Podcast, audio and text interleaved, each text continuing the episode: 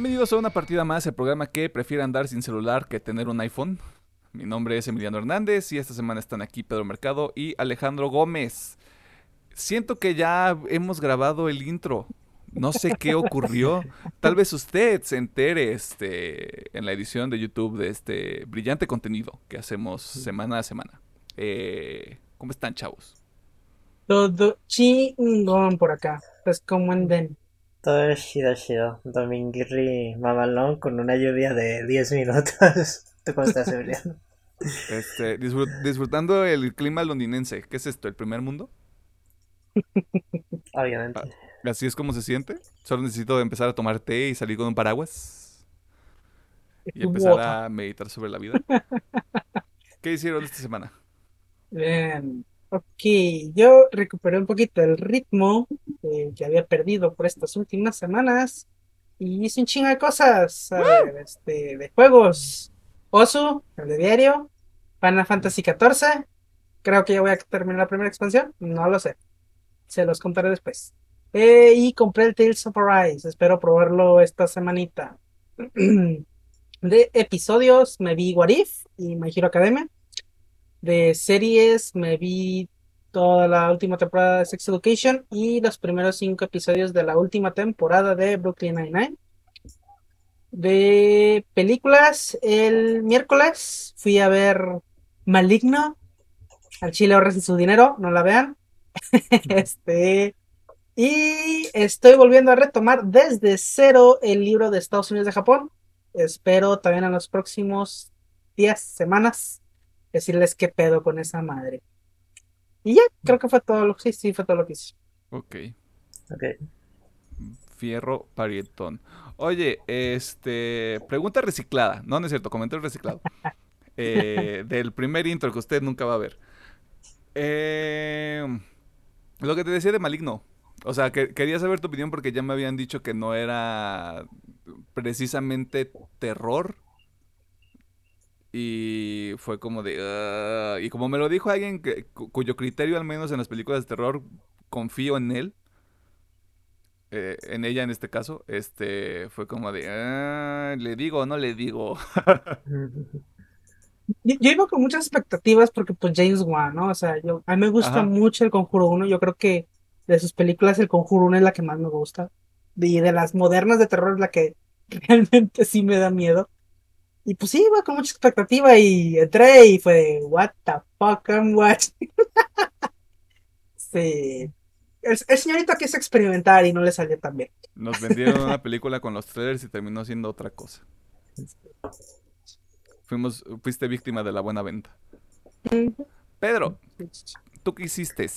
Em, yo de series, igual que Alejandro, me aventé My Hero Academia y What If. Ya de ocasión especial ando retomando todas las temporadas de Rita y Armori. Eh, ya me guaché la primera temporada. Mm, No me acordaba que la serie estaba tan jocosa y a veces tan ridícula porque hay unos chistes que la neta sí digo, sí van en otro tono que a lo mejor no es mi estilo, pero normalmente sí termino cagado de la risa. Y de, de juegos, pues ahora sí jugué varias cosillas, la verdad. Le estuve en el GTA Online, en el Warzone. Eh, probé ahora sí lo que es el Psychonauts 2. Ya lo inicié, llevo como tres horitas de juego y la verdad está muy interesante lo- la propuesta del juego. Aunque es un juego plataformero, creo que tiene un estilo de arte y, y humor único, la verdad. Ah, y, lo, y desde el jueves estoy jugando la beta del nuevo Call of Duty Vanguard. Y la verdad me está latiendo mucho. Está ubicado temporalmente porque ya dijeron que no se van a hacer totalmente en hechos, sino le van a meter un poco más de, de visión o historias a su juego en la Segunda Guerra Mundial. Y creo que sí le... Ya le... No sé si le hacía falta regresar el juego a esta era, pero sí se siente muy chido jugarlo en esta época. Pues era, es la base de COD. Que regresen a sus raíces, maldita sea. Que es toda esa mierda futurista. Ah, Y no es para mencionar, creo que este va a ser el Call of Duty con más con años de desarrollo. Se supone que este iba a salir el año anterior. Pero por no sé por qué cuestiones decidieron mover este para este año. Es de Sledgehammer. Se podría decir que este ya es el tercer estudio oficial de Call of Duty que se enfoca en una línea principal, digamos como Infinity War, Modern Warfare y Treyarch Black Ops. Este sí está tomando como que ahorita la línea de la Segunda Guerra y tal vez yo creo que una que otra época que piensen en el futuro. El Sledgehammer hizo Advanced Warfare, ¿no? Hizo Advanced Warfare y el World at War 2. Sin comentarios. Este, para el momento temporal en el que usted está escuchando este contenido, eh, Pedro y yo probablemente estuvimos pateando traseros en la beta de Vanguard. Lo manejo como una posibilidad porque no sé si ya se descargó la beta en mi Play.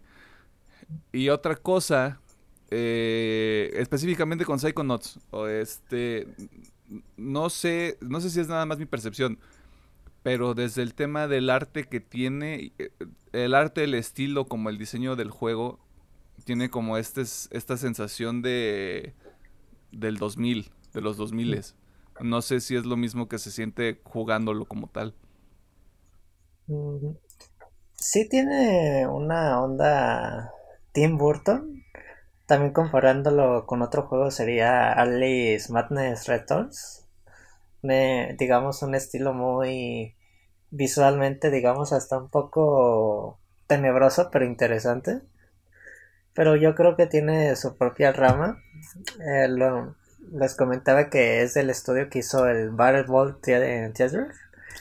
Y pues tiene más que nada impregnado este estilo artístico y un humor sin igual. Y además que mete temas de del estudio de de la psicología y de cómo funciona la mente. Y sí, le da un ambiente muy peculiar, pero muy padre el juego, la verdad. Hasta el hecho de que concepten de cómo, qué pasa si tú entras en la mente de una persona, cómo funciona esto, qué crean las ideas. Está muy padre. Ah, es de, es de mencionar que el juego te da un pequeño intro si no jugaste el primero eh, quieras o no, creo que ya pasaron, no sé si casi 20 años del primero. Y pues sí, te hacen una pequeña introducción para que entiendas el juego. Y creo que lo aplicaron muy bien porque sí jugué el primero, pero quieras o no, pues ya en, su gameplay sí se siente algo cutre, pues ya le pasaron encima pues 20 añitos. Y pues se agradece mucho que pongan esta introducción para si no tienes ganas de, jugar el primero, sí, un juego tan viejo que no haya, no te sientas incómodo con la historia, sí, sí lo entiendes con facilidad. A ver si encuentro el Datinsky 2005, tiene 16 años. Joven. No, 20 para 16. Bueno, redondealo y es 20, pues, o sea, por motivos este de ponerlo como algo poético pues si a usted le interesa los dos, ya lo puede comprar o lo puede disfrutar en el... Está en el Game Pass, ¿no? O sea, si no está en el Game Pass ya estaría raro. Ah, sí, de consola y PC. Y pues... Y PlayStation también. Creo que el único lugar donde no está es en el Switch. ¿Quién tiene un Switch?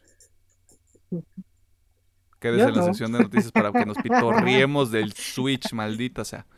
Esta semana esto, vi el final de la serie de Brooklyn Nine-Nine. Estoy viendo Sex Education. Me di una tarde de chica blanca y vi un mini maratón de Anne Hathaway. Eso voy a profundizar en la sección de recomendaciones. Eh, nada más estuve jugando Blasphemous. Y ni siquiera jugué tanto durante la semana porque también hubo este mucho lanzamiento musical. Y si usted se queda en la sección de recomendaciones que probablemente va a durar media hora, eh, se va a dar cuenta de que hay, mucho lanzamiento y todavía queda año, lo cual este me asusta pero me gusta, como dirían los chavos. Eh, más allá de eso, pues no, no hay mucho. Sigo queriendo leer cosas, nada más no me doy el tiempo para hacerlo. Eh, y también te digo, hay otras cosas que quiero ver ya en HBO Max, que como ya estoy descartando cosas, ya cuando termine Sex Education, pues voy a, voy a empezar a, a surfear la plataforma de HBO Max, porque ya tengo mi lista de 20 cosas que tengo que ver, a ver cuántas veo en realidad. Y mm, eso es todo. ¿Algo más que quieran agregar? Que hayan recordado en este momento. Un poco tarde, pero feliz 16 de septiembre. Espero que se hayan puesto un Uh. pinche pedo, ¿no? Con unas tequilas. O mínimo que se hayan comido algo bien pinche rico. Un pozole a la a Lede. Yo iba a decir algo, pero no lo voy a decir. Y con eso Ya, les ¿qué digo todo. Comedia. Comedia de autor. Eh. Este. Vamos a, sec- a la sección de noticias, porque si las recomendaciones van a durar, las noticias también. Porque no hubo nada y vamos a improvisar. Es correcto. Como, en los últimos 26 episodios. Che. Eh, gracias a la gente que nos está escuchando, que nos está viendo. Y este, bienvenidos, bienvenidas, bienvenides, porque no vamos a imponerle ninguna identidad de género a nadie.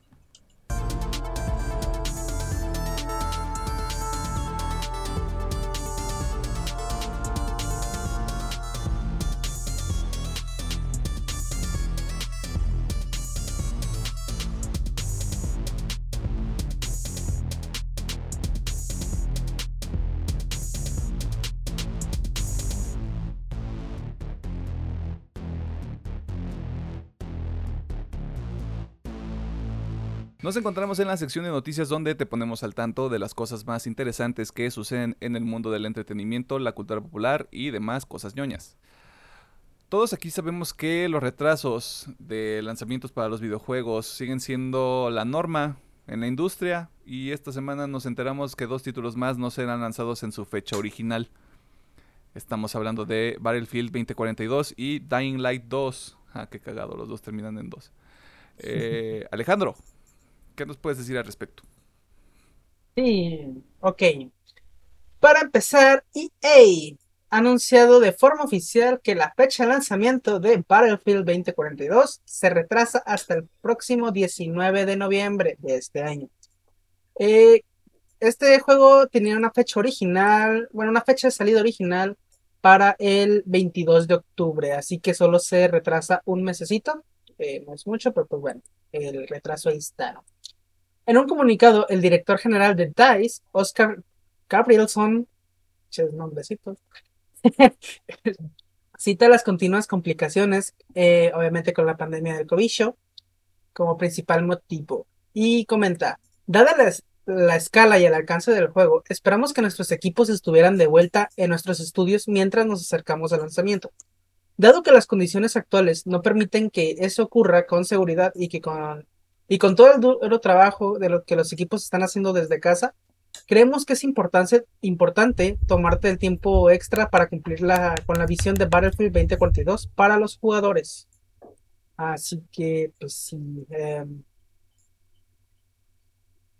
eh, retomando un poquito, eh, la fecha es 19 de noviembre y pues bueno, está planeado para que salga en todas las consolas, PlayStation 4, PlayStation 5, Xbox Series, eh, Xbox One, PC. Xbox One y PC. sí. Que no es tan grave. Ujú, sí, es O un sea, es un retraso de un mes. Aparte, hubiera sido poquito dispararse al pie este, retrasarlo para el próximo año. Pues mira, todavía Mm. pueden, o sea, su- eh, por, también por lo que leí un poquito es evitar un poquito el cierre del año fiscal, pero, o sea, como le explicamos en el episodio pasado cómo se maneja el año fiscal, todavía tenían chance, o sea, si lo, si quisieran retrasarlo. Ujú.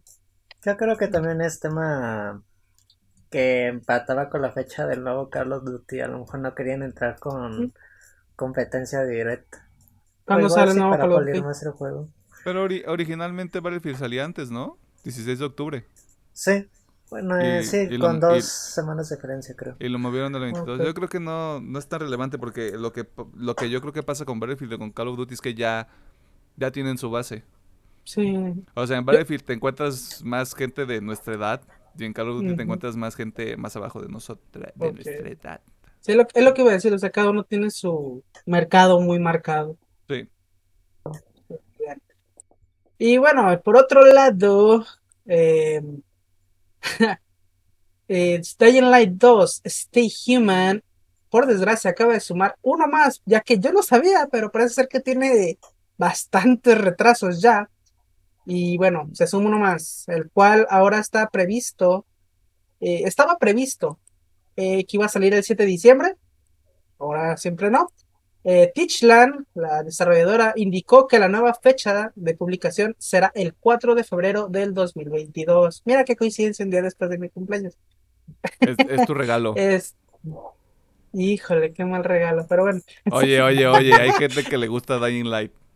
No los conozco, veneno, sí. pero hay gente que, que le gusta. a la Mira, que le nunca gusta lo he jugado, no puedo decir, no, nunca lo he jugado, no puedo decir si está chido. o no, al menos a mí no me, no me llama. Es el, de- el Dead Island con parkour. Ok. Algún día le daré su, su probada. Eh, bueno, la compañía ha indicado que la secuela ha sido finalizada y a día de hoy el equipo está realizando pruebas para asegurarse que no hay ningún fallo. ¿Dónde me sonará eso? Este, sin embargo, con el fin de pulir y optimizar el producto final, necesita más tiempo adicional para terminar todos estos detalles y así lanzar al mercado el que considera que es su obra más ambiciosa. Y para compensar esta situación, Teachland ha garantizado que a finales de se- de septiembre proporcionará más información y materiales de Dying Light 2, Stay Human, para así ir abriendo boca hasta su llegada eh, el año que viene. Y eh, igual que Battlefield 2042, esta madre va a salir para todos lados, excepto Switch. No, no voy a poder jugar Battlefield ni Dying Light en el Switch. Igual no los va a poder correr. Si hay alguien aquí que sea fanboy de Nintendo, este, socket. Este, lidia eh, con esto. Tú cavaste tu propia tumba comprándote un Switch nada más. Pasando a noticias del entretenimiento. Pasando a noticias del entretenimiento, mucho mejor. El director Christopher Nolan dio por terminada su relación con Warner Brothers, pero el señor no ha perdido el tiempo, ya que se anunció que Universal será la nueva distribuidora y financiadora, o sea, se encontró otro Sugar Daddy el, el vato, de al menos su próxima película. Sin embargo, esto no es lo que llama la atención, ya que el director puso una serie de condiciones sobre la mesa al reunirse con varios estudios y que solo Universal fue lo suficientemente listo para aceptar. Pedro, ¿qué, qué, qué pasó ahí? ¿Por qué, ¿Por qué Christopher Nolan se puso este exigenta, violenta, Eh, demanda- demandadora? Como saben, el año pasado el señor Christopher Nolan estrenó Tenet en, en plena pandemia para demostrar que el cine todavía es un lugar donde puede haber estrenos globales con grandes recaudaciones y a Tenet no le fue muy bien dentro de la taquilla. Pero el movimiento para que decidiera cortar relaciones con Warner fue con la llegada del servicio de HBO más o Plus como le gustan llamar donde se tiene, en Estados Unidos se tiene estrenos simultáneos como tanto en la plataforma como en el cine. Y para esto él le causó mucha inconformidad porque están, él menciona que están acabando con, con el espectáculo del cine. Por lo cual decidió cortar relaciones con Warner más con más de 20 años de trayectoria con este estudio.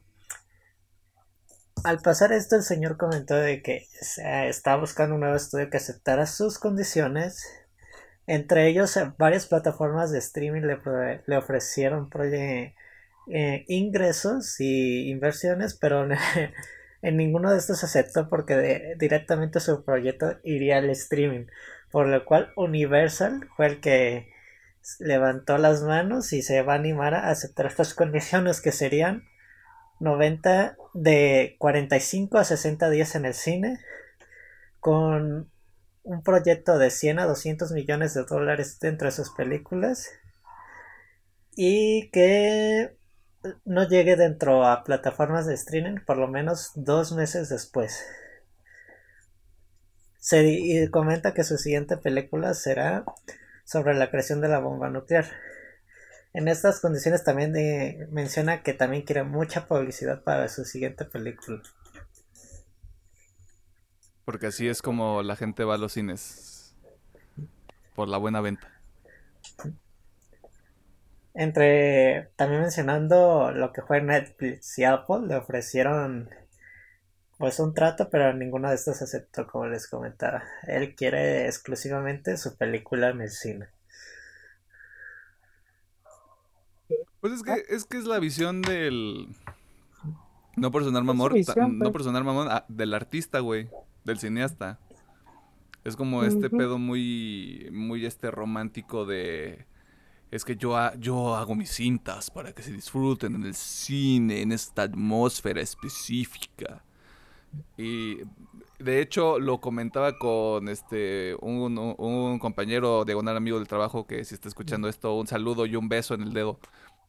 Este, no creo que el tema del presupuesto para la publicidad sea eh, vaya a ser como un punto muy importante porque al final del día lo que pasa con Christopher Nolan es que hay gente, hay gente que dice, es Christopher Nolan, eh". Y luego estamos los otros, es Christopher Nolan, quédenme 10 boletos ya. O sea, está muy, está muy, está muy claro quiénes, a quienes les interesa lo que llega a ser, no tanto que les guste, sino como de, si es Christopher Nolan, a huevo que lo voy a ver. Nada más para ver qué pedo. Bueno, aparte que, pues, la neta, el director ya tiene un renombre y, tiene, pues, la verdad, cintas muy icónicas que dices, ah, bueno, por ejemplo, yo te puedo decir, ah, que a mí me mama muchísimo lo que es el, el origen y interestelar, porque se me hacen excelentes películas y que casi casi te puedo decir, ah, las hizo para mí o qué pedo, porque me encanta su concepto. No olvidemos que hizo al mejor Joker. Datos, no opiniones, datos. Vean, o sea, yo no entiendo porque, pues, de lo que sé de Nolan, el vato sí le mete, o sea, yo, yo soy muy ignorante, así que voy a decirlo como mis términos, no sé si son términos correctos, pero él sí le sabe mucho al tipo de cámaras que utiliza y los lentes, y es como que sí le da ese toque muy cinematográfico y en ese punto lo hace. O sea, sí entiendo su fijación porque tenga que ser a huevo en el cine. Pero también siento que se cierra un poquito porque, o sea, nada le afecta que se estrenen películas en plataformas. Obviamente digo, está bien su condición de que primero en el cine y ok. Pero siento que sí se puso un poquito, mamá. Poquito. Pero lo puedo llegar a entender. De hecho, una de las cosas que yo recordaba también de, de, las condiciones que puso es que me parece que dos meses o tres meses antes y dos meses o tres meses después del lanzamiento de su película no puede haber otra película así blockbuster. O sea, así, así como de... Eh, eh, toda esta ventana es, mi película. Y te chingas. o sea, se entiende, pero sí se puso un poquito mamoncito el señor. Es este, pues este pedo de que sabes, sabes quién eres, güey. O sea, tienes, tienes ah. conciencia de valor de tu nombre. Pues es Spielberg, por ejemplo, Spielberg, creo que gran parte del mundo lo mama y pues, no, lo voy a ponerse tan mamón. bueno, no ha salido, no ha salido, pues que Él es un caso especial, él había dicho lo mismo de que odia las plataformas de, de streaming y pues Netflix le llegó al precio. Es correcto. Pero bueno, ya. Con dinero vale el perro, papi.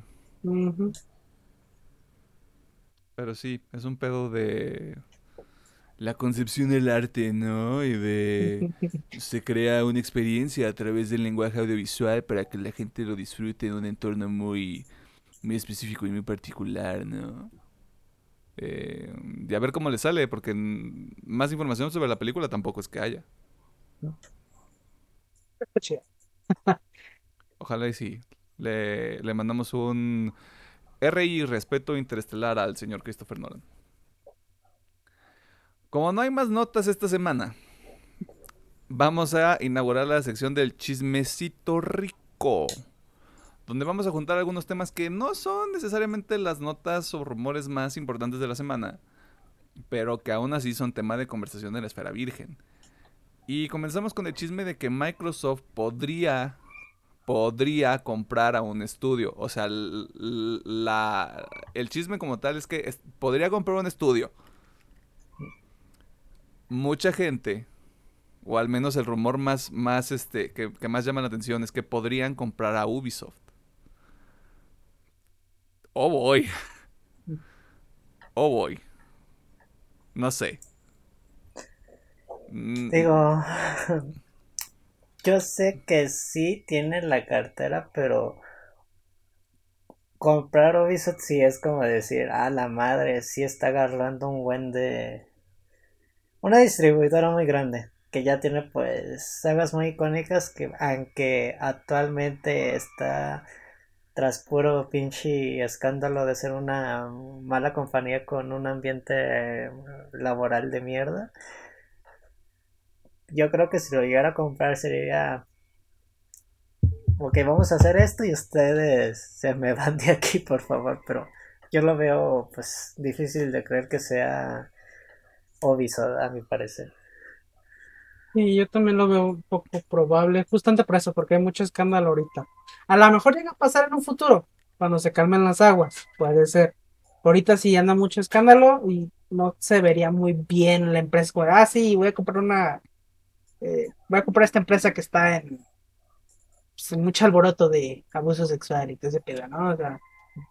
pero, de hecho lo comentábamos el viernes que estábamos escribiendo esta madre, eh, podría ser un buen movimiento, ya que puede limpiar un poquito la imagen de Ubisoft, como dice Pedro, de, ¿sabes qué?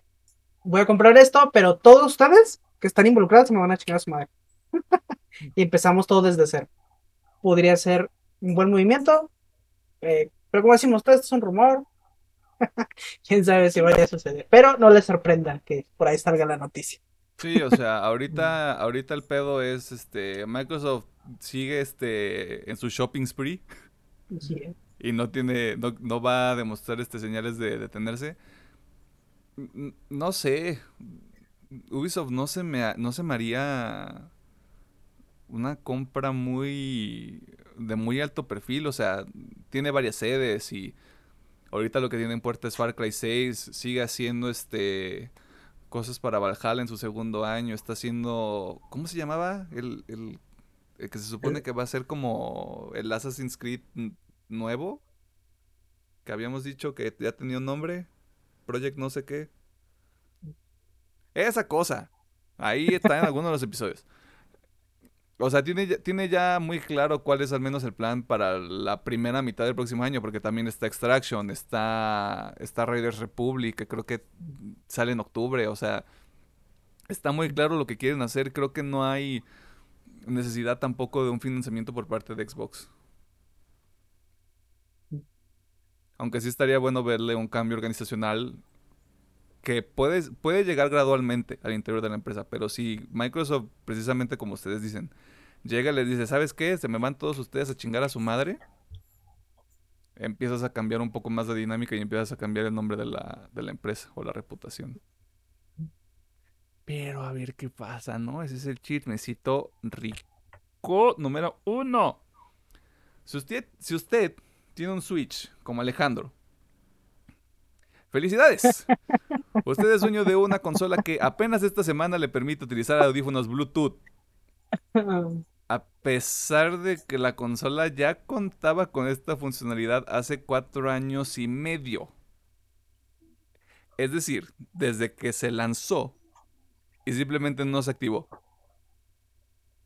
O sea, sí estaba activada porque por ahí se conectan los Joy-Cons, pero no la podía usar el usuario. O sea, tú no puedes conectarte audífonos o a lo mejor un control inalámbrico o cualquier mierda que tú quieras conectar una bocina, no sé, cualquier mierda Bluetooth, no, no podías, estaba bloqueado para el usuario.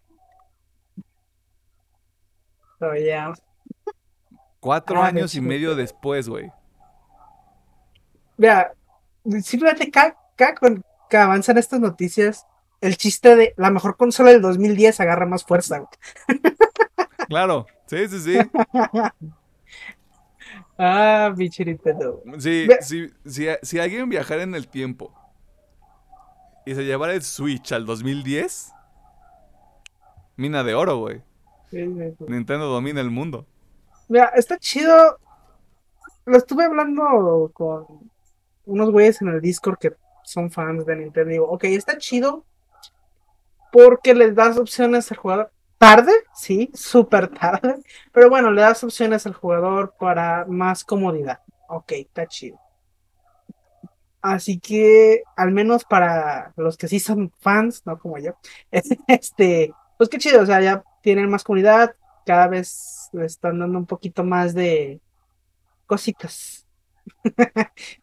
Ahí para que está chido. Pero estás de acuerdo que no es un movimiento de una de las tres grandes empresas de los videojuegos, güey. Nah, pero pues, eh, ahorita ya, ya no la consideraría incluso una grande. Me van a disculpar los fans de Nintendo, no me crucifiquen. Pero es que se ha distanciado, se ha distanciado tanto de estas dos que como ya propio pedo es como que, ok, estos güeyes se están peleando por ver cuál es la consola más chingona y la que aguanta más frames y saca mejores juegos y Nintendo está ya en su propio jardincito jugando Ajá, solo. o o sea, a- acá nos estamos peleando por Halo Infinite y God, y God of War Ragnarok. Y acá es como de, güey, este, tengo contenido en Animal Crossing. O sea, yo digo, cada, cada quien su, su veneno y si les gusta, qué chingón, pero pues, digo. O sea, Sí, intentando sacar algo bueno, mira, al menos nos está consintiendo un poquito. Tarde, pero nos está consintiendo. Yo, yo nada más les digo, quiéranse reyes y reinas, quiéranse. digo, sí está raro. Sí sabemos que ya está en su propio, como dicen, jardincito, pero pues es hasta raro, ¿no? Pues ver que a lo mejor se convierta en la consola más vendida de la historia. A lo que se ya, no me acuerdo si ya alcanzó al PlayStation 4 o ya lo rebasó, no me acuerdo, pero ya no está Herejía, estás diciendo herejía. De, no lo digo de mamadas. Herejía, En el- dije. En el 2020 sí salió que esa madre estaba vendiendo. Según yo nomás estaba por debajo del Wii, ¿no? Creo que sí, del Wii. So, ya.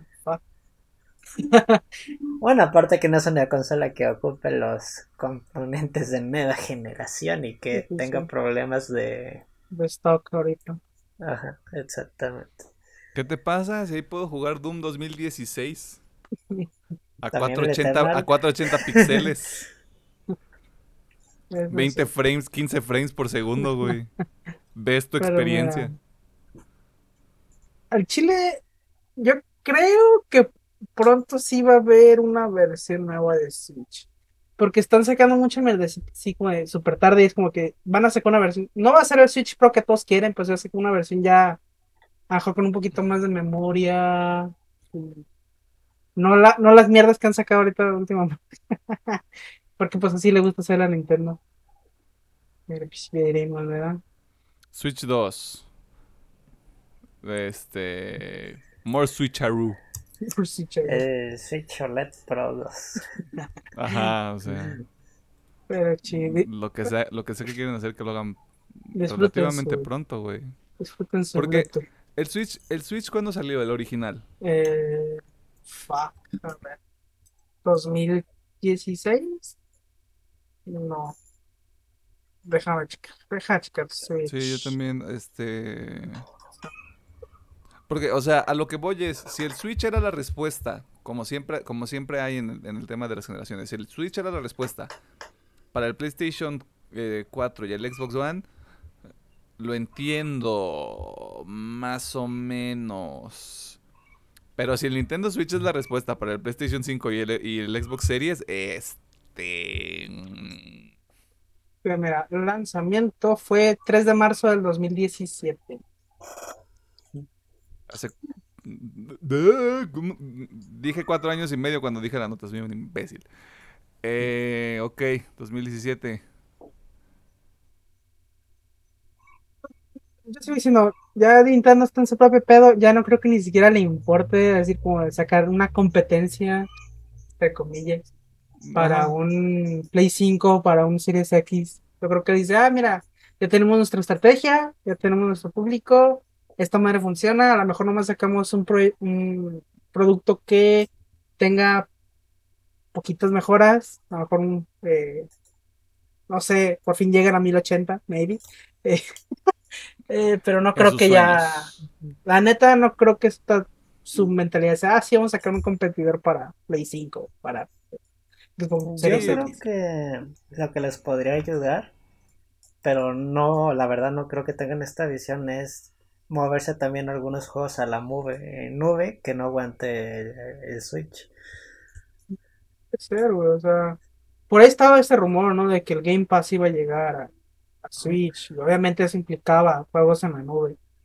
Puede ser, por ejemplo, por ejemplo, creo que el Resident 7, el Control y el Headley son juegos que se pueden jugar en el Switch, pero vía streaming. No sé qué tan chido funcionen en la nube del Switch, pero sé que existe esa opción.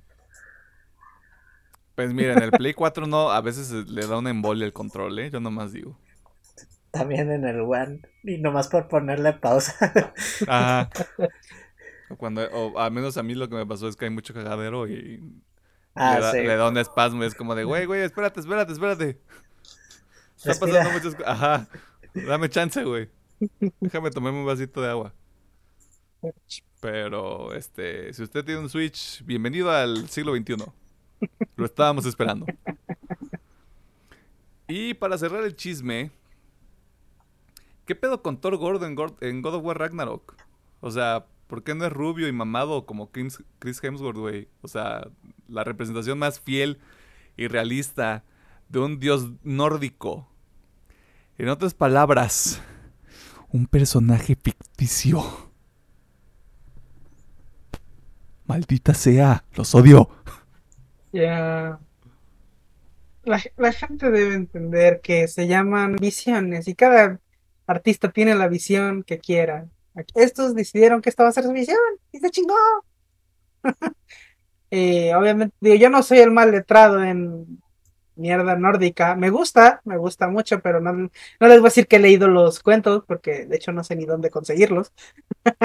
pero pues he visto mucha series de vikingos. y sí, o sea, los relatos que cuentan, pues, obviamente no sé si son reales, pero pues es, una aproximación muy real a lo que sería un Thor en la vida real. Pero pues es entendible que la gente tenga sus preconcepciones. Pero pues como digo, son visiones, esa es la visión del estudio, y pues que les valga verga, ¿no? Como lo quieran hacer. Yo sigo pensando, que la gente dice, yo podría hacer un mejor trabajo que el que está haciendo Sony Santa Mónica. Y yo lo que les puedo decir es, ni de pedo. Ni de pedo, güey. ¿Sabes? Yo sentí que hubo más polémica por la chica que sale al final del tráiler. Porque... Mm, Aljobra o Algebra, no me acuerdo cómo se llama. Tiene un nombre bien raro es la esposa de Loki en la mitología nórdica. Y pues andaban haciendo de pedo, pero luego la gente ya anda haciendo conclusiones de que, ah, no, es que viene de egipcio. Y de aquí se van a pasar a los dioses egipcios y por eso me están introduciendo a esta chica. Porque están sacando muchas conclusiones por... No me acuerdo que tenía un pasador o algo en su cabello que ya todos andaban diciendo de que a huevo ya van a meterse también en este pedo. O sea, no, no tenemos de God of War Ragnarok en nuestras manos y la gente ya está pensando en el próximo God of War. Sí. Pues sí viste, ¿no? La entrevista que dieron los directores del juego. Sí la tenía toda la intención de verla, no la he visto. Eh, pero disfruten que va a salir Ragnarok, güey. porque yo lo que más leí en internet sí fue como de gente obviamente peleándose porque una raza que defiende a Thor de que es que es fiel a la visión original. Eh, y pues dice, pues que son bien hipócritas, porque la, la morra si, si fuera visión original sería pelirroja y bla, bla. Y yo repito lo mismo, es la visión del pinche estudio, güey, déjenme mamar. Si el estudio así lo quiso hacer, déjenos, güey, es su pinche visión.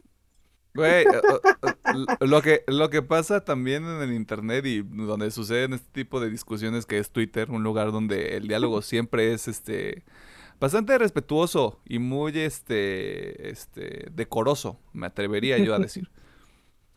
Eh, ya es como de, es que, ¿por qué no está mamado y es rubio? Regresamos a 1940 en algún momento, o sea,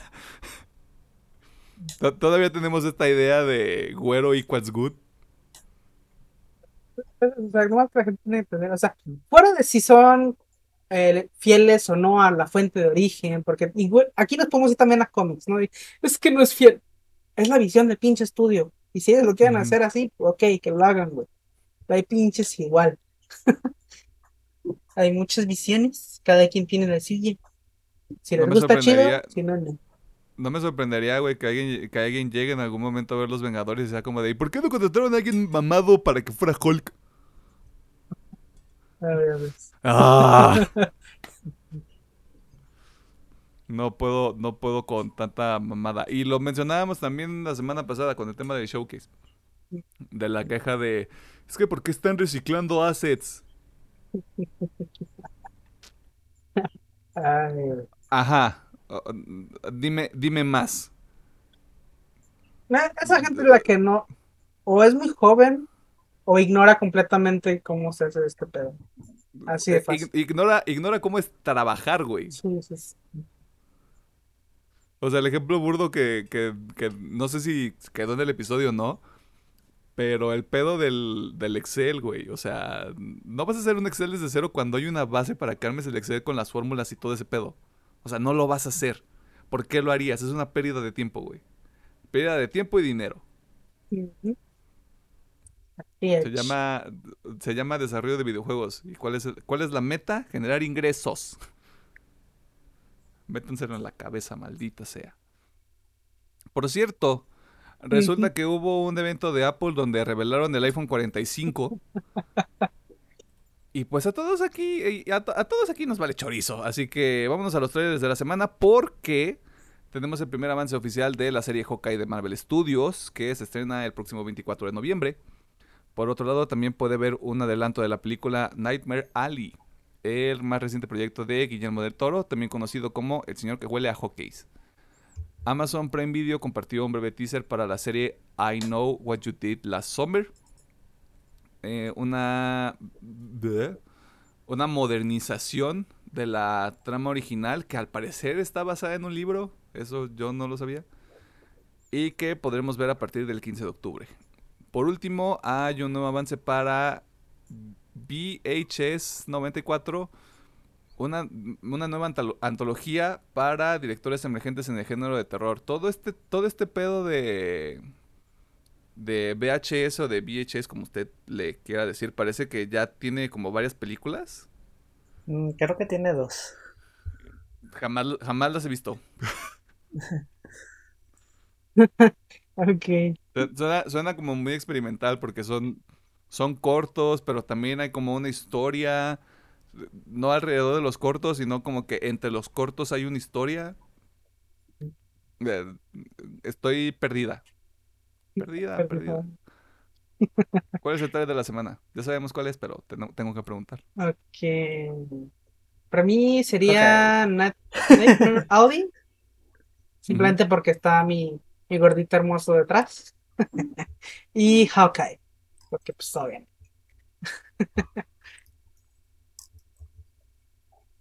I know what you did last summer. Nuevamente se equivocaron. Estoy completamente decepcionado. Y esto fue todo en la sección de noticias. Si se nos olvidó alguna nota, si alguna de las notas que mencionamos te llamó la atención, ya sabes que está la sección de comentarios en YouTube y está en nuestras redes sociales, que a ver si ya me las aprendí. Facebook, una partida más. Twitter, arroba UPM no, arroba UPM oficial en Twitter. Y Instagram y TikTok es arroba UPM-oficial. Creo. Espero que sí. Y si no está en la descripción, no me importa. Y alguien podría decir, ¿lo puedes poner en una animación ahí en el video? Sí, pero es más trabajo. Trabajo que no estoy dispuesto a hacer todavía. Tal vez luego. Vámonos al tema de la semana.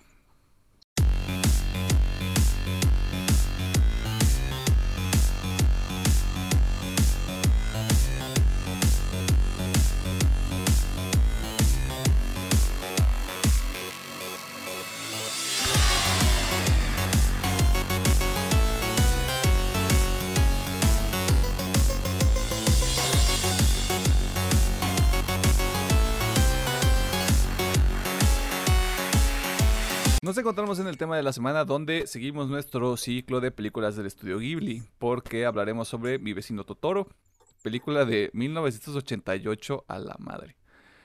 O sea, cuando ninguno de nosotros era ni siquiera un pensamiento para nuestros padres, historia real. Y que también es dirigida por Hayao Miyazaki.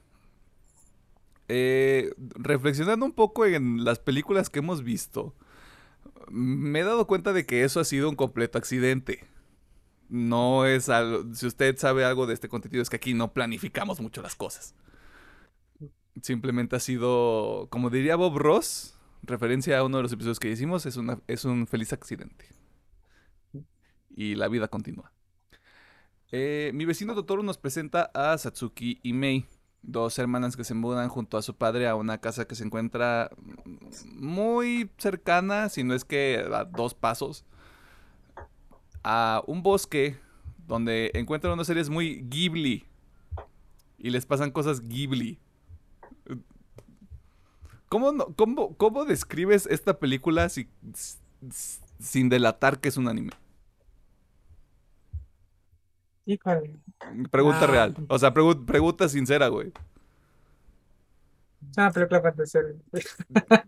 Justo eso voy. O sea, no hay manera. Así no funciona.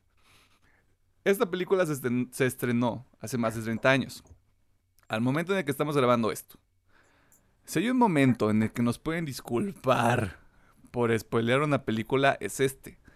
Así que no hay advertencia y si usted se queda lo hace bajo su propio riesgo. Aunque realmente no hay nada que arruinar.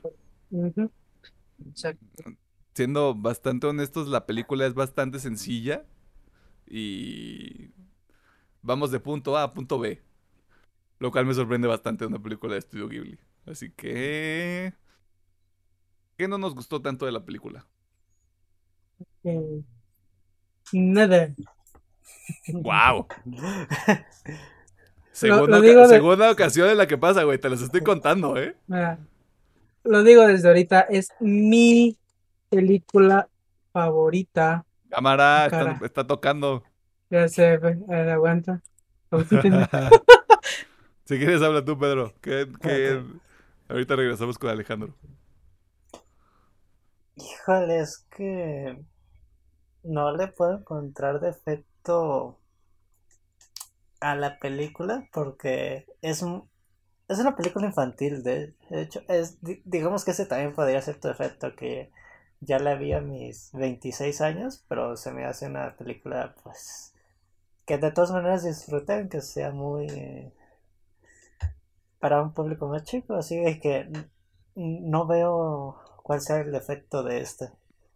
Porque a comparación de las otras, que eran mis quejas que dejan varios... varios huequitos.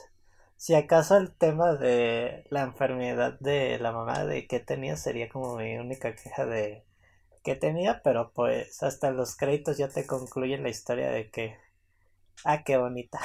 Todo, está bien.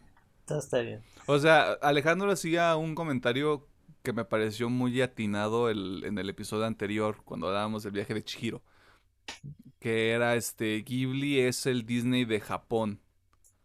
Esta película es, es la manera perfecta de encapsular esa idea tenía, tenía mucho como, como este pedo de, ah, mira, esto, esta historia es mucho más clara, esta historia es mucho más lineal, no hay nuevos personajes, simplemente están sucediendo cosas sobre otras cosas, pero, o sea, tiene una secuencia narrativa bastante lógica, no es como que sale una bruja y luego sale un castillo y luego cabeza de nabo y ta, ta, ta, ta, ta. No es queja, o sea, las tres películas a mí me han gustado. Eh, pero sí me regreso a eso. O sea, sí es, sí realmente es el, Disney de Japón. Y creo que esta película es el estandarte perfecto. Y, creo que puede ser un primer acercamiento bastante adecuado para una persona que no haya visto nada de Ghibli. Independientemente de que nosotros vimos primero El Castillo Vagabundo y luego vimos El Viaje de Chihiro. Eh, Pedro nos decía lo que no, le gustó de la película, que ah, prácticamente fue nada. Eh, así que regresemos contigo.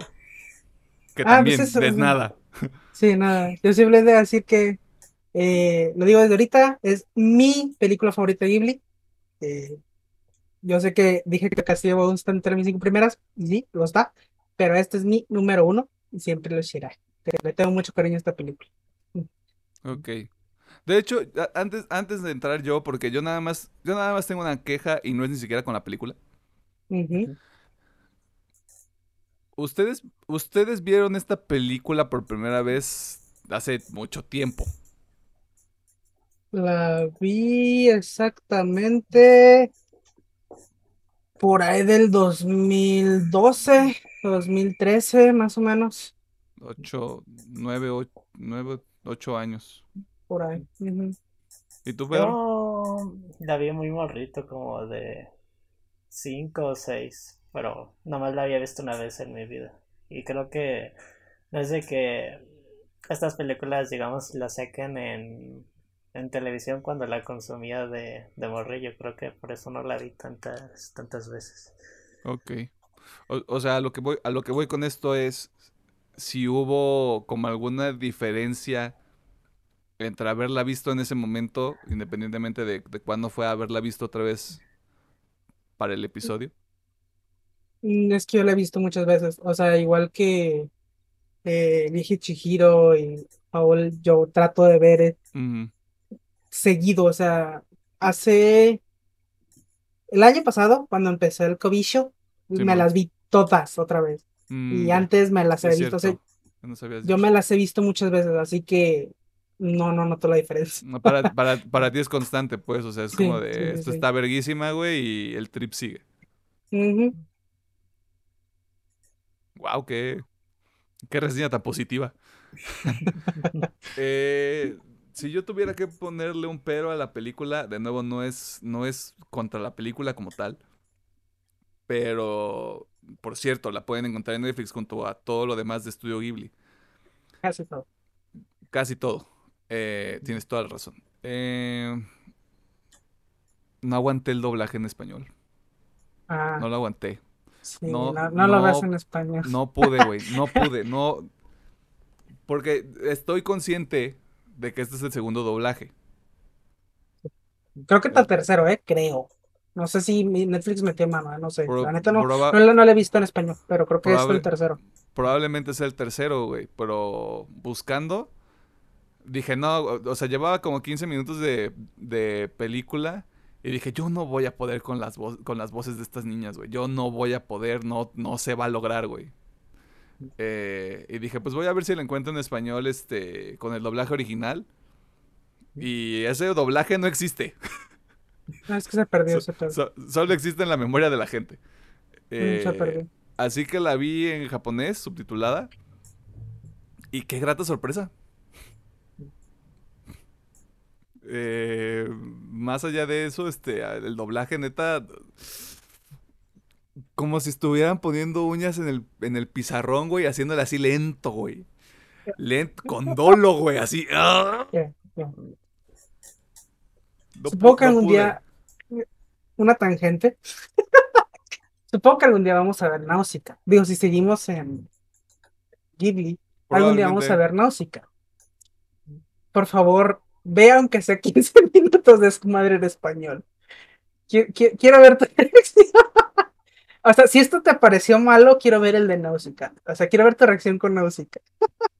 No, es que, o sea, el, el- y el problema son nada más las dos niñas.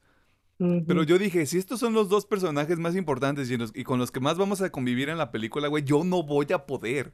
No hay manera en que yo termine esta pinche película en español, güey, no hay manera. Le bajé el volumen, güey, porque me puse los audífonos y dije, pues para ponerle atención a este pedo, güey, y no. No, güey, no. O sea, perdón a la gente que hizo el doblaje, pero yo no pude, yo me rendí luego, luego, güey. Y quién sabe, De tal vez... es- Ajá. una parte de la película, creo que queda una parte del doblaje original, porque creo que se les olvidó grabar una frase y sí te saca de pedo. Nada más pasa el comentario en la parte donde le llama a, a su jefe. Ahí se nota un cambio de voz abruptamente, no sé si a la a la actriz eh, le fue el, don de su trabajo o, si, o sin querer se combinó el doblaje viejo y nuevo que se le olvidó decir algo. Hola, soy Timmy Turner y yo robé a mamá de su cartera. Me imagino algo así, güey. Pero no, yo, yo, para ese punto yo estaba viéndolo en japonés y así como de, ay, qué bonito está todo. Ya, ya, este, ya pasamos las aguas, las aguas sinuosas. Y habiendo dicho todo eso, pues qué más, ¿no? Mamá, yo creo que yo creo que en general todo nos gustó, algunos más que otros me atrevo a decir, porque Pedro hacía una anotación bastante interesante. Dentro de las películas que al menos en, para, para este programa hemos visto esta es la que se siente un poquito más infantil. Estoy, estoy de acuerdo con la observación y creo que por eso es como de... ¿Podría volverla, ¿Podría volverla a ver? Sí, sin ningún pedo, porque es como de, ay, qué bonito está todo, güey, ay, qué padre, ay, sí, todo el gato y el Totoro y la verga. Pero... Bueno, no sé, verga, estoy haciendo un ranking mental. O sea, el punto es, ¿qué les gustó de la película? En lo que yo hago, yo me hago bolas conmigo mismo. Bien, todo. Eh, como digo, es mi película favorita. Eh, así que esta vez sí voy a hablar como un total fanboy, porque no, no puedo ser muy objetivo, ya que como digo, es mi película favorita. Pero bueno, empezando, la música, me encanta la música. Eh, no, ahí me van a disculpar, no tengo el dato del compositor. Sé que es un compositor muy famoso, es un compositor muy famoso y ha trabajado muchísimo con Ghibli. Es básicamente el Hans Zimmer de, de Ghibli, porque película de Ghibli está este compositor. No tengo el dato, ahí me van a disculpar. Y pues me encanta, neta, me encanta mucho la música de Totoro. De hecho, cada que veo esta película, tengo como por 3, 4 días la melodía base de Totoro. Mm me mama esa rolita, así que me lo empiezo por eso. Eh, bueno, yo la vi en japonés, siempre la... Creo que una vez la vi en español, en... Uf, hace mucho tiempo. Y sí, tampoco la aguanté, pero yo la vi en japonés. Y bueno, eh, la historia, como dice Milano, es súper sencilla. Si es que podemos decirle su historia, es muy sencillita. Eh, simplemente, pues ver las aventuras de dos niñas y de un espíritu, eh, espíritu guardián, que es Totoro. para mí el alma de esta película, tal cual son las niñas y Totoro, eh, se me hacen pinches adorables. Me encantan esas dos niñas, me encanta Totoro, o sea, yo nomás veo a Totoro. Ubican que hay de estos peluches enormes de como tipo dos metros, yo quiero uno de Totoro. Pero creo que nomás los venden en Japón. All the power to you, bro. All the power to you. Y pues sí, me encanta. Eh, digo, digo, la historia es muy sencilla, pero igual me gusta. Eh, es día que esa escena donde se van con su. La primera vez que se encuentran con su, mamá, me gusta muchísimo. No sé, siento mucho cariño ahí. pues sí, eso, o sea, la animación, eh, también sí me gustaría esta. No es al menos para los estándares que tenemos hoy en día, la animación es espectacular. Pero esta película es del 88. Justo, qué bueno que toques ese tema. Yo creo que para la gente de nuestra edad no nos va a chocar tanto el estilo de animación porque nos tocaron los supercampeones. O animes que estaban así como. Que se, que se ven igual. Porque yo cuando lo empecé a ver, güey, fue así como de. Vámonos para atrás, güey. Sí. Y dije, ay, este soy yo otra vez. Sí, sí, sí. Pero como digo, esta película fue el 88. Está hecha a mano.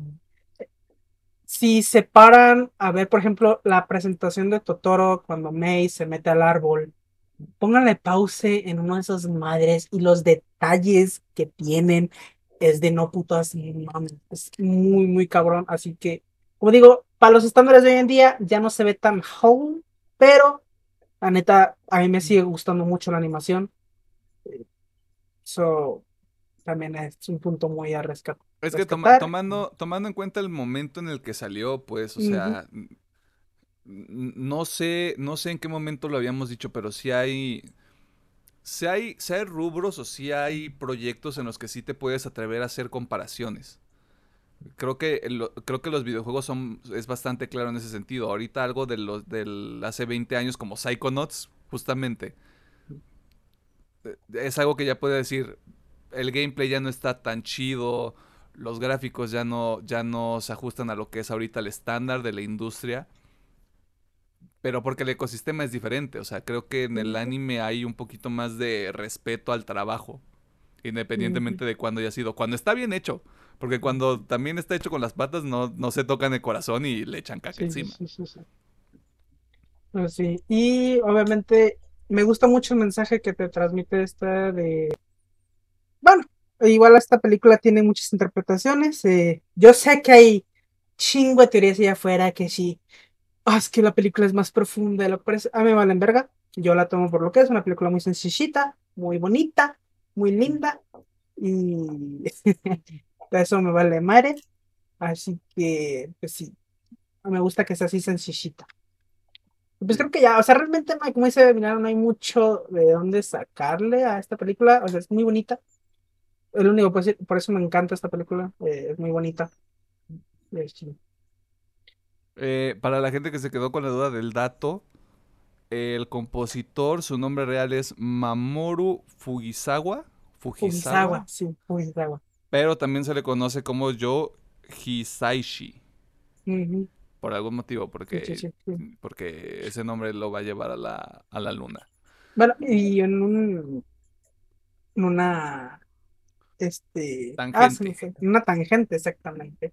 Eh, me, esta película tiene un impacto muy cabrón dentro de la animación, no solamente japonesa, sino global, ya que se sabe, eh, obviamente no tengo el dato aquí exacto, pero se sabe que Disney se inspiró muchísimo en esta película para sus, produ- sus producciones futuras. Y pues obviamente no, no Disney, o sea, si consumen un poquito de animación hoy en día, verán que está atascado de referencias a esta película. O sea, yo he visto referencias desde Los Simpson hasta South Park. Creo que este cosa se llama Rick and Morty también he visto referencias. So, esta película causó un impacto muy grande en, dentro de la animación en general. Ah, otra referencia que sí me queda muy clara es en la tercera de Toy Story, que está la chica, no me acuerdo cómo se llama, la niña Bonnie, tiene un peluche de, de Totoro. Totoro. Ujú.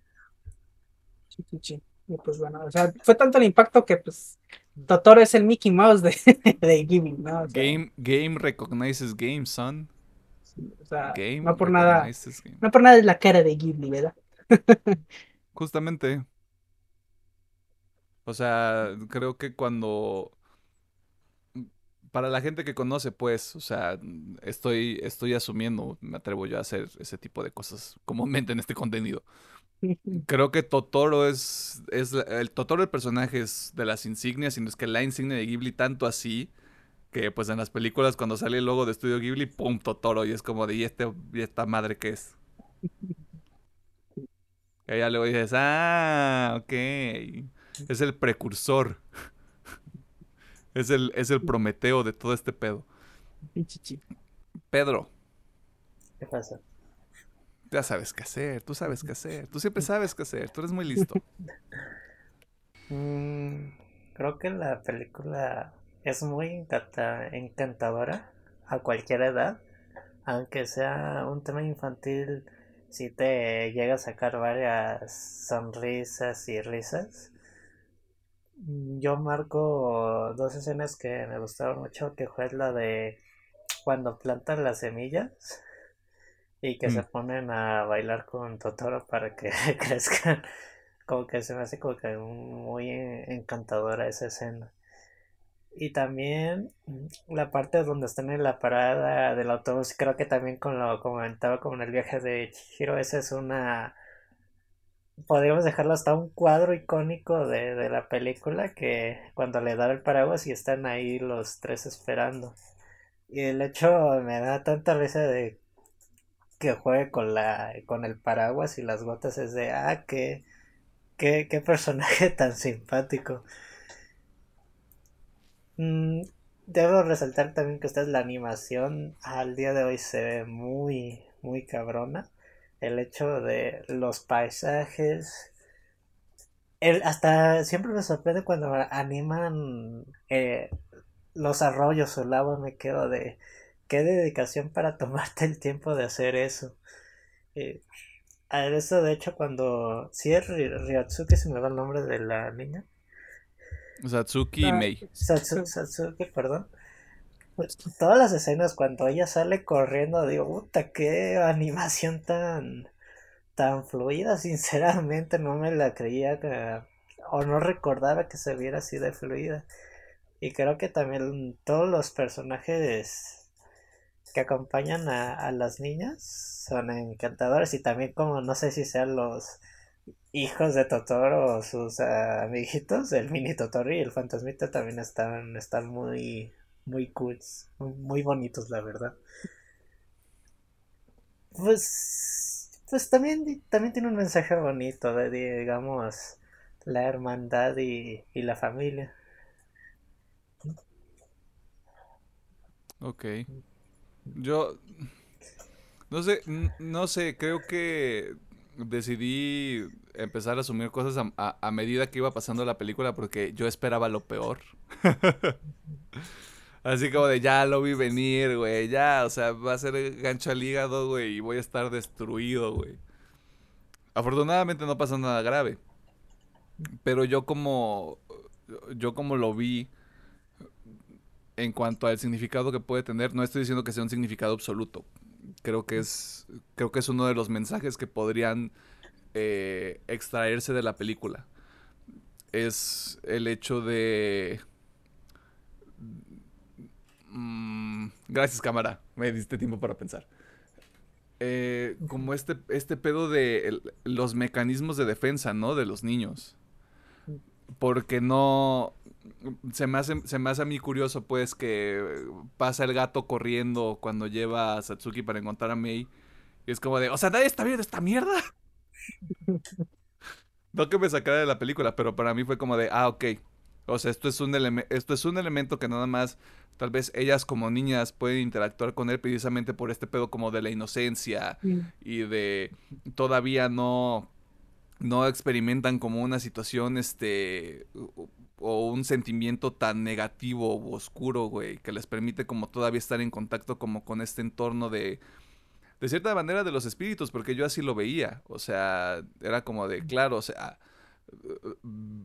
cuando van a agradecer al espíritu por, por proteger a, creo que por proteger a May, porque es la primera que se pierde y, y regresa porque Dios así lo quiso, o Totoro así lo quiso me parece que también es, es este pedo que hace Ghibli muy bien de, de honrar su, su cultura.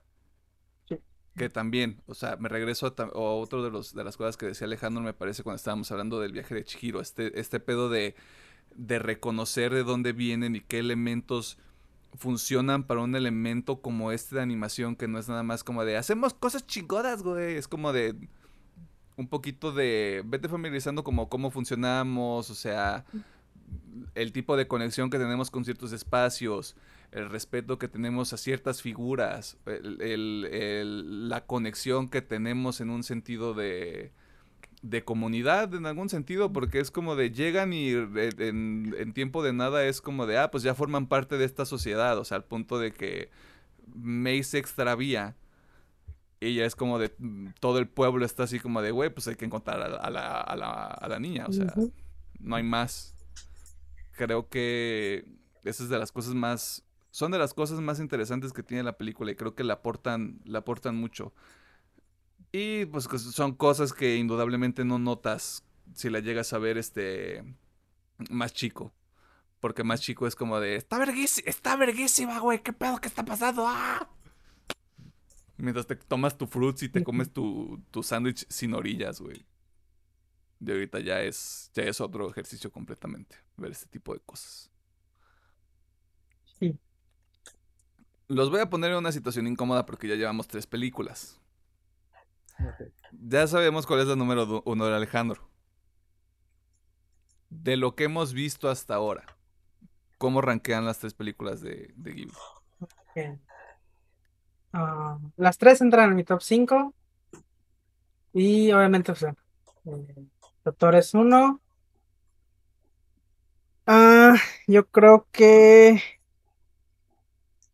Verga. Ah, Howl la pondría en tercero. ¡Wow!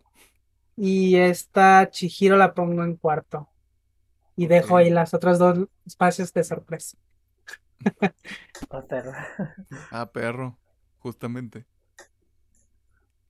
A ver, Pedro, te quiero ver sudar. Ponte rojo. Mm.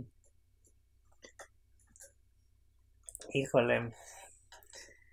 Mi, mi tercer lugar creo que sería el Castillo Vagabundo. Ok. En mm, segundo, mi vecino Totoro y primero el viaje de Chihiro. Porque pues, el viaje de Chihiro me gusta muchísimo a mí. Me, me late mucho esa película. Por, aparte que pues lo hablo- como lo hablamos la semana, tiene pues un poquito un poquito más de desarrollo el personaje principal. Tiene un, un mayor amplio camino de historia. Aunque también eh, tenga el defecto de que me dejaron con varias dudas, pero le agarré mucho aprecio a la película. Ok. Qué cagado porque nuestros rankings son completamente distintos. Porque para mí en el top, para, ah, para mí en el top está el Castillo Vagabundo. Y luego está. Me animo a decir que el segundo es Totoro y tercero es el viaje de Chihiro. Pero tengo muy claro por qué Castillo Vagabundo es top 1 para mí. Porque fue lo primero que vi. No, también, cierto, cierto. Porque fue como de, es que la música, la animación, los colores, ¡ah! ¿Qué, ah, ¿qué es esto? Y chichi. ¿Y por qué no lo vi antes? ¡Ah! ¿Qué está, ah, ¿qué está pasando?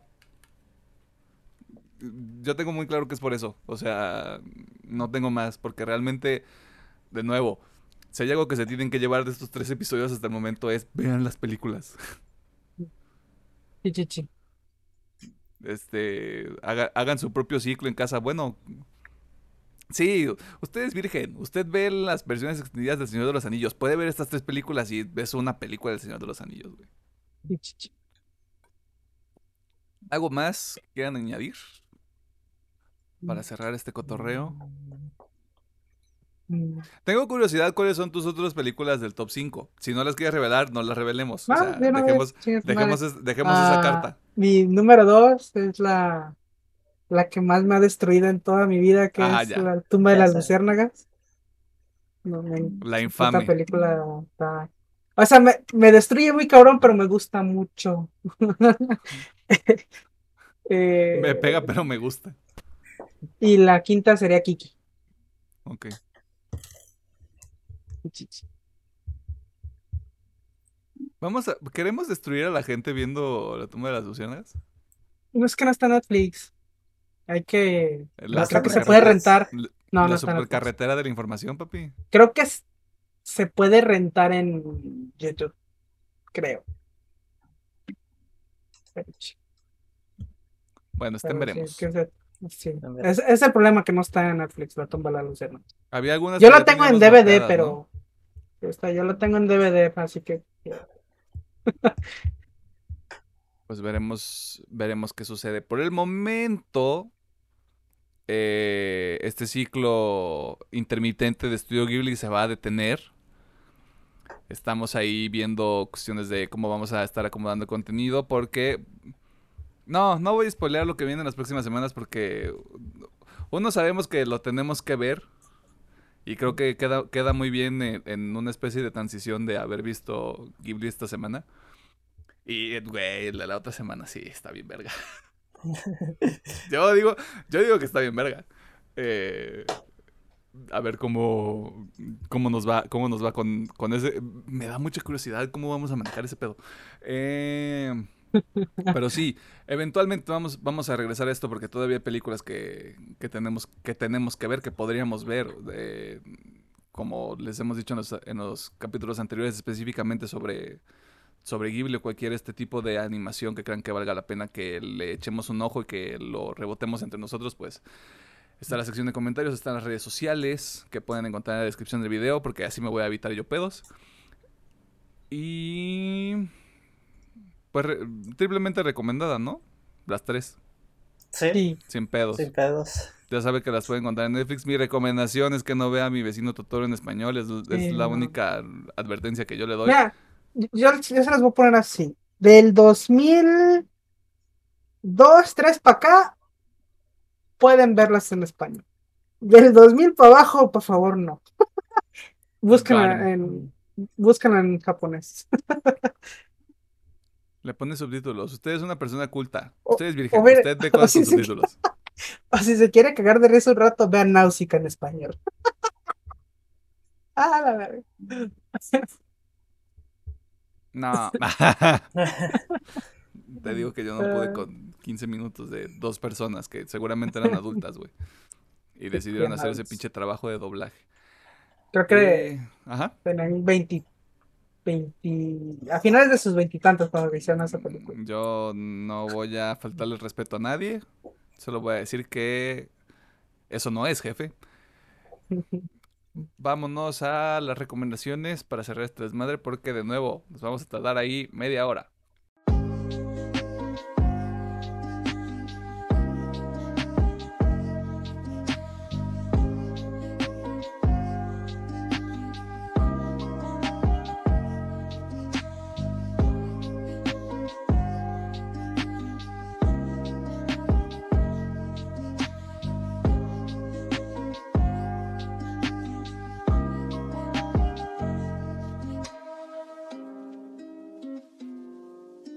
Nos encontramos en la sección de recomendaciones que también es el cierre de este programa que usted, eh, dama, caballero, vehículo motorizado, nos hace el favor de escuchar cada semana.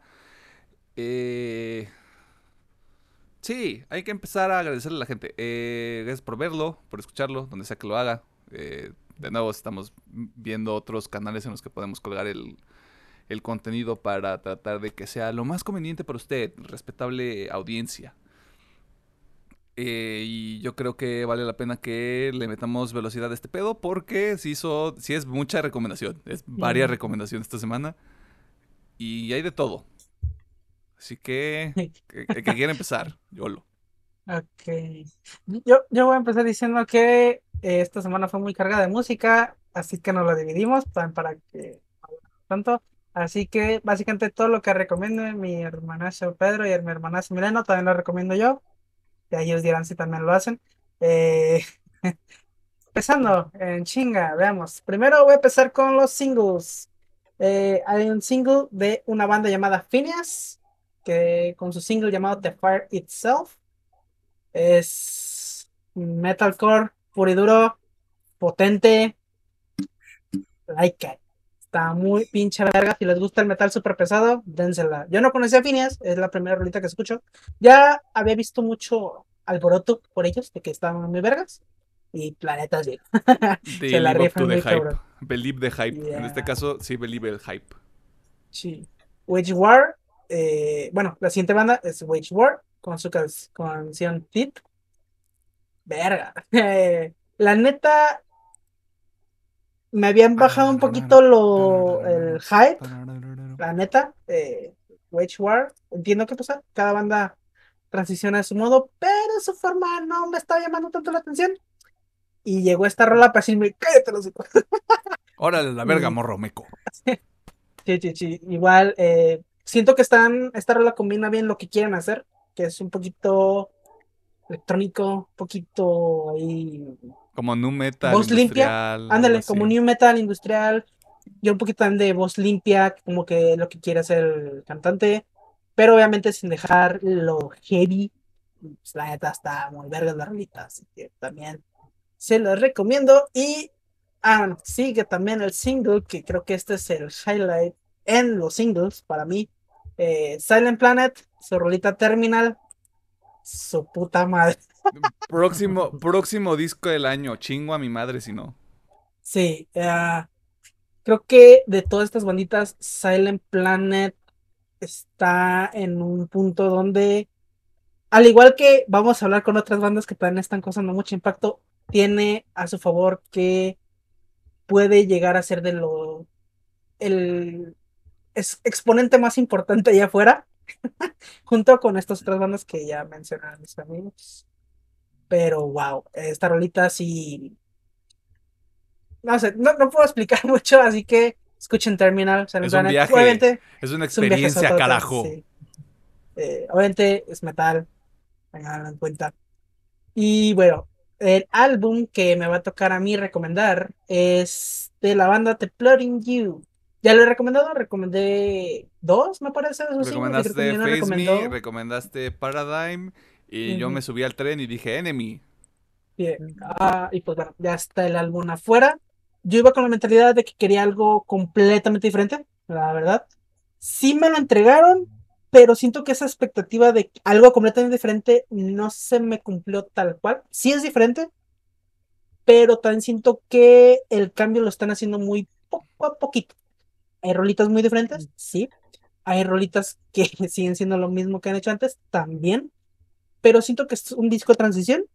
Igual me gustó bastante. Eh, así que igual, si les viene latiendo las recomendaciones tanto de los singles, denle su chacadita. La neta, el disco está muy bien. Y pues, Así que, para recapitular. Mucha surtidita, la verdad. De hecho, el disco sí, el disco está bastante surtidito. Y pues bueno, para recapitular, Silent Planet Terminal, Phineas, The Fire Itself, Which War Teeth y el disco completo de Declaring You, Swag Song. Swan Song. Todo esto va a estar en la playlist de Spotify que usted también puede encontrar en la descripción de este video. Pedro. ¿Qué pasa? ¿Dónde estás? Aquí.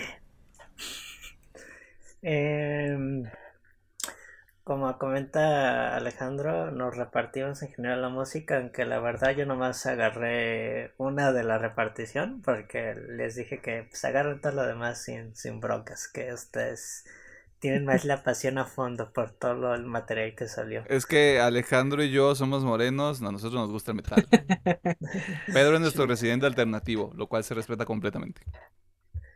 Ok, yo voy a recomendar la nueva canción de Oliverto y amigos de Britney, eh, que se llama Die for You, Die 4U, por si no la encuentran. Creo que algo que les hemos comentado siempre desde que después de Semi Eternal, cada disco ya ha sido totalmente un concepto totalmente diferente. Y yo creo que a lo que van ahorita van por un amo 2.0 o quién sabe, a lo mejor dará la sorpresa y sacan otro otro concepto musical diferente, pero estoy interesada a ver con qué propuesta nueva nos van a traer. Y creo que este es el primer vistazo para Britney este año, porque al parecer dicen que los siguientes años va a haber rolitas a lo loco diluidas en EPs, pero que ahorita ya prefieren trabajar en ese modo que a que un álbum que dicen que puede ser más, más trabajoso y que es un compromiso más grande. Prefieren ahorita trabajar con un sencillo y EP y pues yo no le veo ningún problema. Y mi segunda recomendación es de mi gusto personal, la verdad, es Surviving the Game de, de Skillet.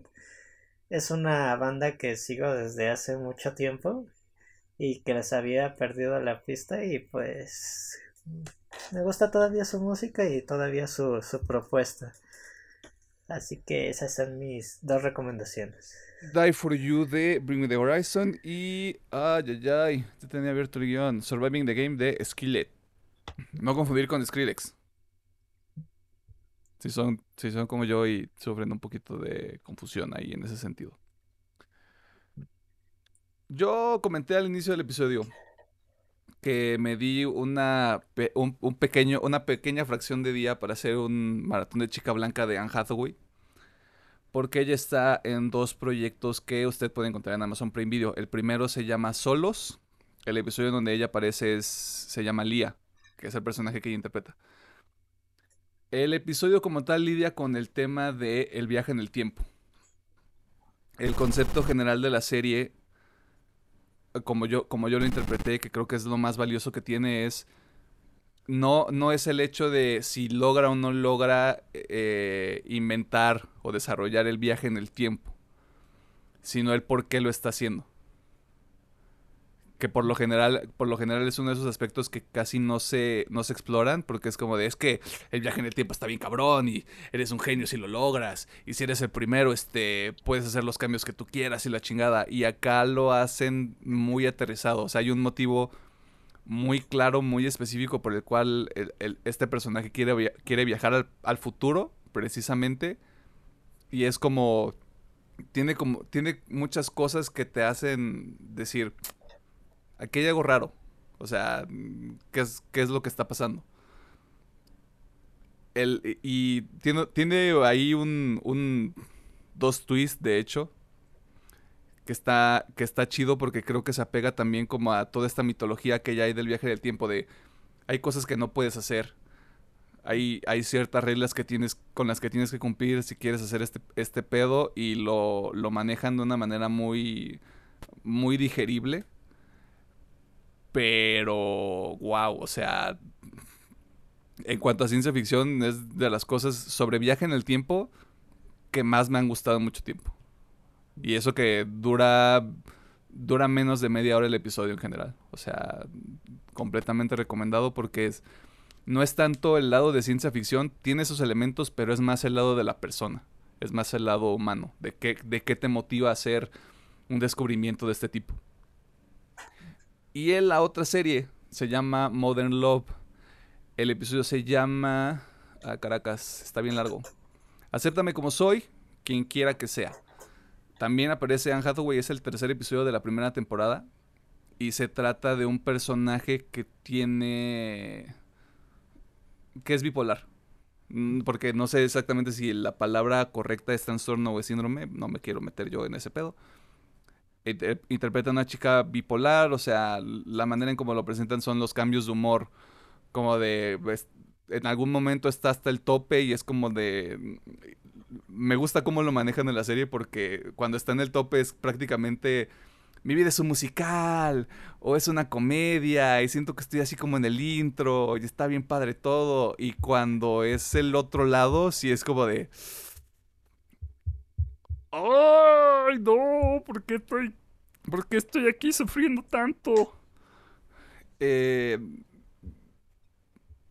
Anne Hathaway sabe actuar. Si usted sabe quién es, está consciente completamente de esto. Estos dos episodios simplemente lo solidifican. Pero lo que me gusta también de este episodio y también lo comparte con Solos es el aspecto humano. O sea, no es, no es un pedo tan complejo. Es más esta onda de como una persona que es que tiene esta, esta condición eh, decide decide meterse como en el, mundo de las citas y te muestran un caso muy específico de, de qué fue lo que lo que le, lo que pasó con ella cuando quería entablar, entablar una relación con alguien.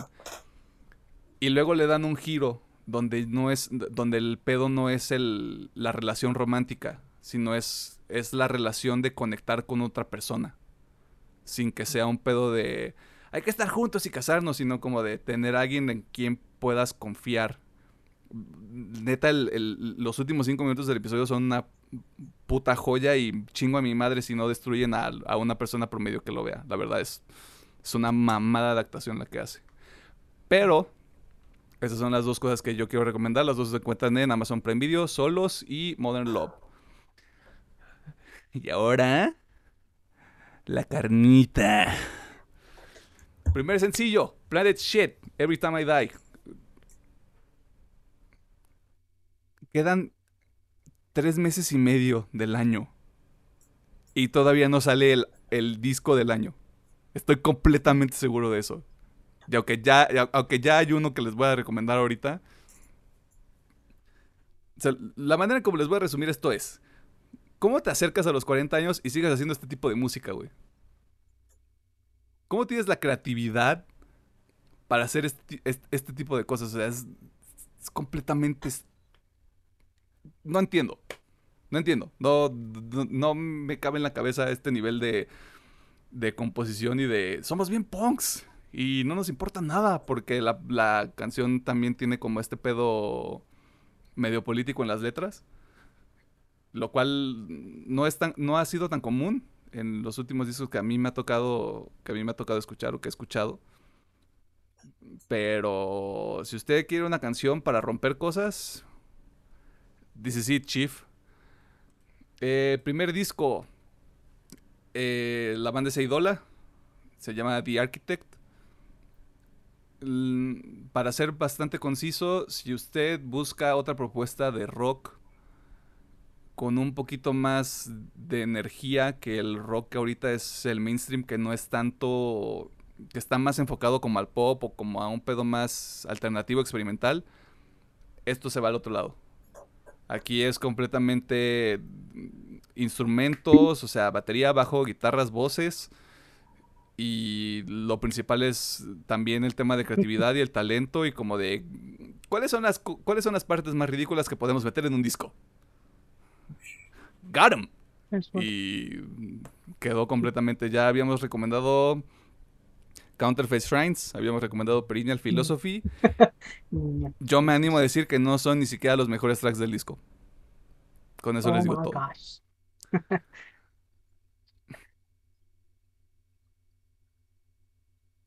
La joya de la corona. La maldita joya de este maldito mes. La un- el único motivo por el que yo me desperté el viernes en la mañana. Spirit Box Eternal Blue. Ya, basta. Si no es el disco del año, top 3. Ching, ching, chingo todo, güey. A la mierda todo, güey. Top 3. No hay más. No hay nada. Usted, si usted no está escuchando este disco es porque tiene mal gusto y le gustan los iPhones. Es todo. No, decir. Yo creo que a partir de ahora, después de Eternal Blue, va a haber un cambio muy radical en el metal. eh, Porque esa madre viene a romper todo lo que ya está hecho. son, lo- son los ¿Y chicos, son los chicos cool, güey. Vergas. Sí. Y la neta está muy vergas.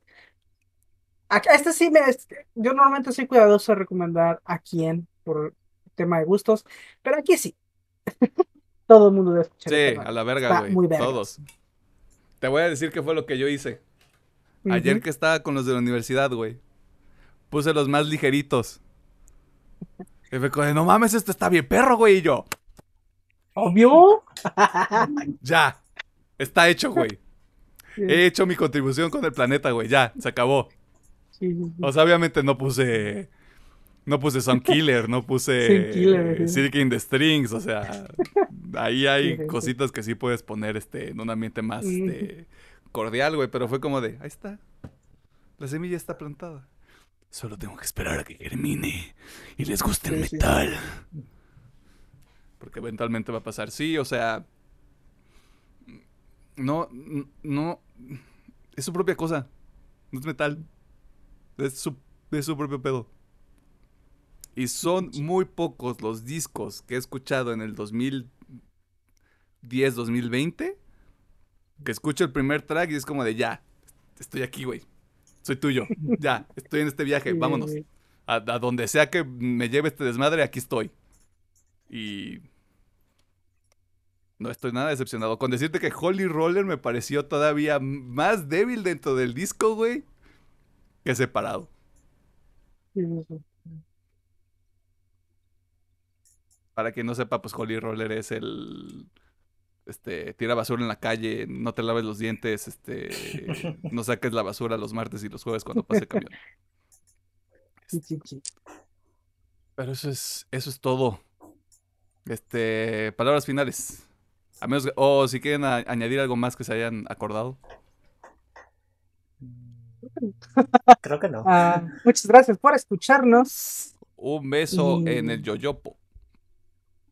Y palabras finales.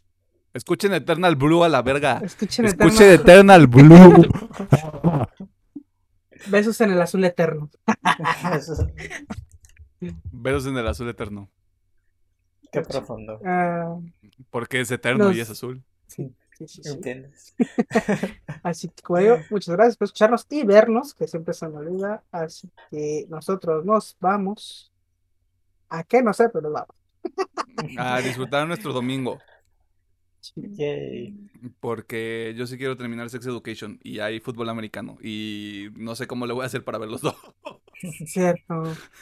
Yo tengo un pozolito esperándome, así que. Uh, Ah, qué rico, güey. Envidia de la mala. Ya, ya, Así palabras que- finales. Palabras finales, güey. Escuchen Eternal Blue mientras comen un pozolito. Uh. yeah. Bien pinches motivados con el... Luego, Eternal Blue es el nuevo, es el nuevo, es la nueva cumbia que usted debe escuchar en la mañana. Es, no hay más, no hay nada.